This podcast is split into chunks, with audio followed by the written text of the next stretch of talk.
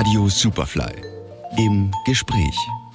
Manuel Rubey ist auf Tour und dieses Mal dürfen wir mit. Warum? Ja, er liebt es, seine Kunst in die österreichische Provinz zu bringen, aber hart ist es schon nachts, wenn er wach liegt in den ländlichen Hotelzimmern, denkt er nach. Warum bin ich immer unzufrieden?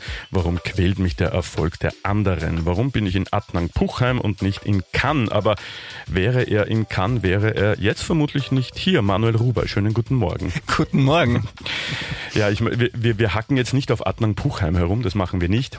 Nein, Adnang-Puchheim ist wunderbar. Es steht nur symbolisch für die, ja. äh, für die Provinz. ja, so kann man es auch sagen.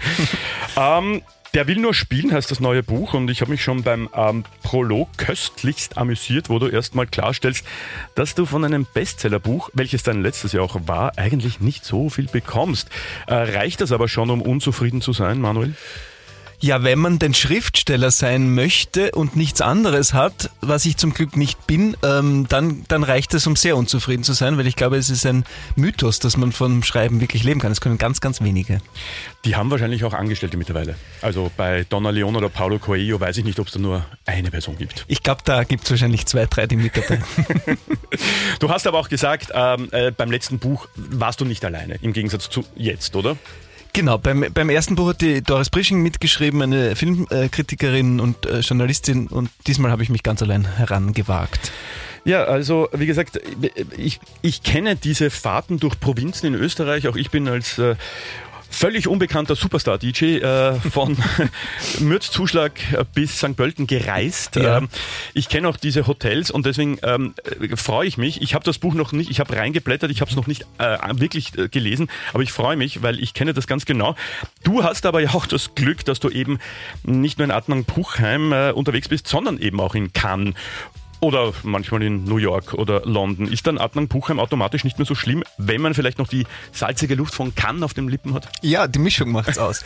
Tatsächlich äh, kann Adnan Puchheim, wenn man mit sich im Reinen ist, sehr, sehr schön sein, um das noch einmal zu betonen. Ja. ja. Äh, das Buch lebt von Dialogen, ähm, die du dir im Großen und Ganzen ausgedacht hast, aber die so stattfinden das könnten. Ist absolut präzise formuliert. Es gibt den Simon Schwarz zum Beispiel, der viel im Buch vorkommt, der ja. echt tatsächlich mein Freund ist. Ja. Er hat aber keinen dieser Sätze so gesagt.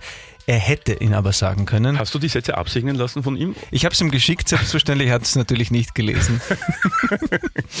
Läuft das so ab? Aber er vertraut dir. Er vertraut mir, das ja. ist das Schöne daran. Ja. ähm, ja, du sagst, äh, die Geschichten, die im Buch vorkommen, sind auch diesmal nicht alle wahr. Im besten Fall wahrhaftig und auf jeden Fall inspiriert von deinem Leben. Wenn man jetzt aber das Buch liest, kennt man dann Manuel Rubey?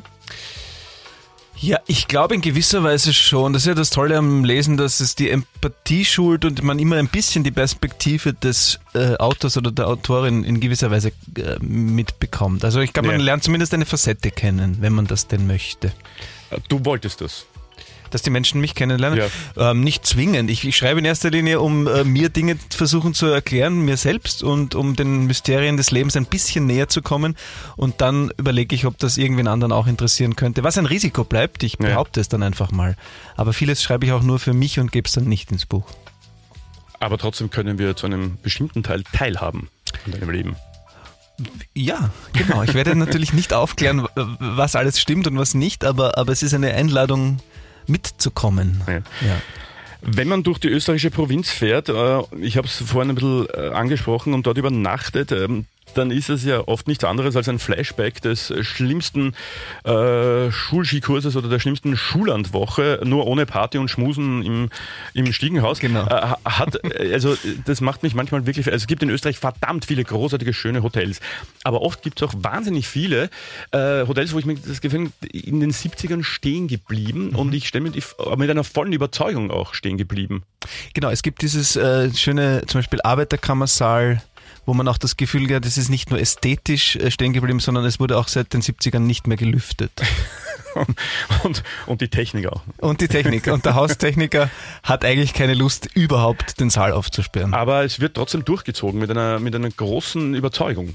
Genau, es gibt das auch. Es gibt dann in der Provinz auch zum Beispiel die Kulturvereine, die seit Wochen sich dann vorbereiten, wo 25 Menschen mitarbeiten und das ganz rührend ist und man liebevoll bekocht und empfangen wird. Also dafür, nur um das auch gesagt zu haben. Grundsätzliche Frage, lieber Manuel, bist du gern unterwegs? Eigentlich nicht. Das ist ein bisschen das Absurde. Aber ich bin ganz gerne auf Tour, aber zu meinem Leid, also zum Leidwesen meiner Familie fahre ich zum Beispiel nicht wahnsinnig gerne auf Urlaub. Weil du eben immer unterwegs bist. ne? Möglicherweise liegt es daran, Ja. weil ich sehr unflexibel bin und weil ich es gerne schön habe und Mhm. weil gute Hotels immer seltener werden. Ja. Und auch teurer. Und auch teurer. Ja. Skifahren zum Beispiel ist ja wirklich, kann man ja auf die Malediven mittlerweile um das Geld. Vielleicht auch irgendwann dort Skifahren. Vielleicht auch in einer Halle dort irgendwann Skifahren, wenn alles völlig pervertiert ist. Genau. Ja, ja äh, wie gesagt, die Pandemie hat einiges verändert. Äh, der Krieg äh, tut sein Übriges. Äh, wir leben in einer extremen Zeit. Ähm, äh, deswegen sind solche Bücher auch sehr, sehr wichtig, finde ich, weil man kann sich unglaublich unterhalten, man kann unglaublich viel lachen. Aber manchmal kann einem das Lachen auch im Hals stecken bleiben und das ist eigentlich das Leben. Bleibt dir gerne und oft das Lachen im Hals stecken? Ja, ich glaube schon. Und trotzdem sollten wir uns hier auf diesem kleinen Fleckchen, wo wir hier zufällig hineingeboren wurden, nie, also eben nie vergessen, dass, dass das ein ganz großes Glück ist. Ja. Gerade in diesen Zeiten, wo die Welt irgendwie brennt. Humor ist sowieso ein, ein Thema. Äh, Wie weit darf man gehen, beziehungsweise wie weit darf man sich amüsieren, wenn es anderen schlecht geht? Das ist ja immer so eine Gratwanderung. Manchmal hängt natürlich auch vom Humor ab. Ich denke mir immer, wenn wir aufhören würden zu lachen, dann bräuchten wir gar nichts mehr machen. Ich unterschreibe das. Also ich finde, man sollte immer als allererstes den Humor bei sich selbst und seinen eigenen Unzulänglichkeiten suchen. Aber ich kann mich zum Beispiel auch königlich über so klassische Missgeschick-Videos äh, amüsieren. Ich gebe es zu. Bist du so einer? Ja, ich bin so Du, einer. du, du bist Social Media aktiv, das ist ja auch ein Teil des Buches. Ja. Du bist, äh, kann man, ist es, ist es, ist es schon, ist es schon eine Sucht? Ja, absolut. Das Ja. ist ein, ich halte das für ganz gefährlich, ähm, obwohl es auch toll ist, aber unterm Strich macht uns Social Media kaputt. Ja. Aber ähm, das ist ganz spannend, weil du ja, du hast ja auch eine Tochter ähm, und äh, bist natürlich auch mit diesem Thema beschäftigt. Wie weit, okay, was darf man hin? Aber ich selber als Vater, ich habe ja keinen Vergleich. Ich hatte das nicht. Ich wüsste, wäre ich genauso gewesen? Das ist die Frage. Das ist die Frage. Ich glaube aber, dass diese Generation das viel kleinere Problem hat und ist. Wir sind das Problem. Wir können nicht damit umgehen, weil wir es eben anders, äh, wir sind äh, zu spät damit konfrontiert gewesen, wir Ja. sind völlig überfordert. Ja. Die Jungen können das viel besser, Ja. ist mein Eindruck. Ich, der noch äh, Schreibmaschine gelernt hat in der Schule. Mein Gott, du. aber kannst du zehn Finger? Äh, Nein, aber ich hab's gelernt. Immerhin. Äh, Manuel, du bist natürlich auch auf großer Lesetour mit dem Buch ähm, und der nächste Termin ist in Wien, da fängt's an am 13. September für alle im Rabenhof und dann geht's weiter nach Linz, nach Bregenz. Also du bist wieder auf Tour. Das stimmt. Freust dich schon drauf. Freue mich sehr, wirklich. Also es sind auch sehr ausgewählte Orte, Ja. nicht so viele Termine wie früher. Ja. Und genau, Und äh, in äh, Linz, Bregenz, Salzburg gibt's überall auch schöne Unterkünfte. das stimmt. Ja. Das stimmt.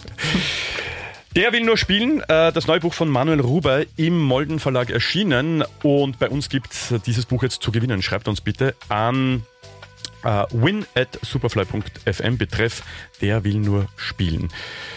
Win at superfly.fm. Ich wünsche euch viel Glück. Ein Exemplar gibt's äh, zu gewinnen. Der will nur spielen ist im Molden Verlag erschienen. Manuel Ruber war bei mir. Danke für den Besuch. Danke für die Einladung. Wir sehen uns eh bald wieder, weil du schreibst vielleicht schon an deinem neuen ja, Buch. einfach, dass ich wiederkommen kann. Du kriegst hier Kaffee, was du hast, also du bist immer herzlich eingeladen. Ja, ich fühle mich hier sehr wohl. Vielen Dank.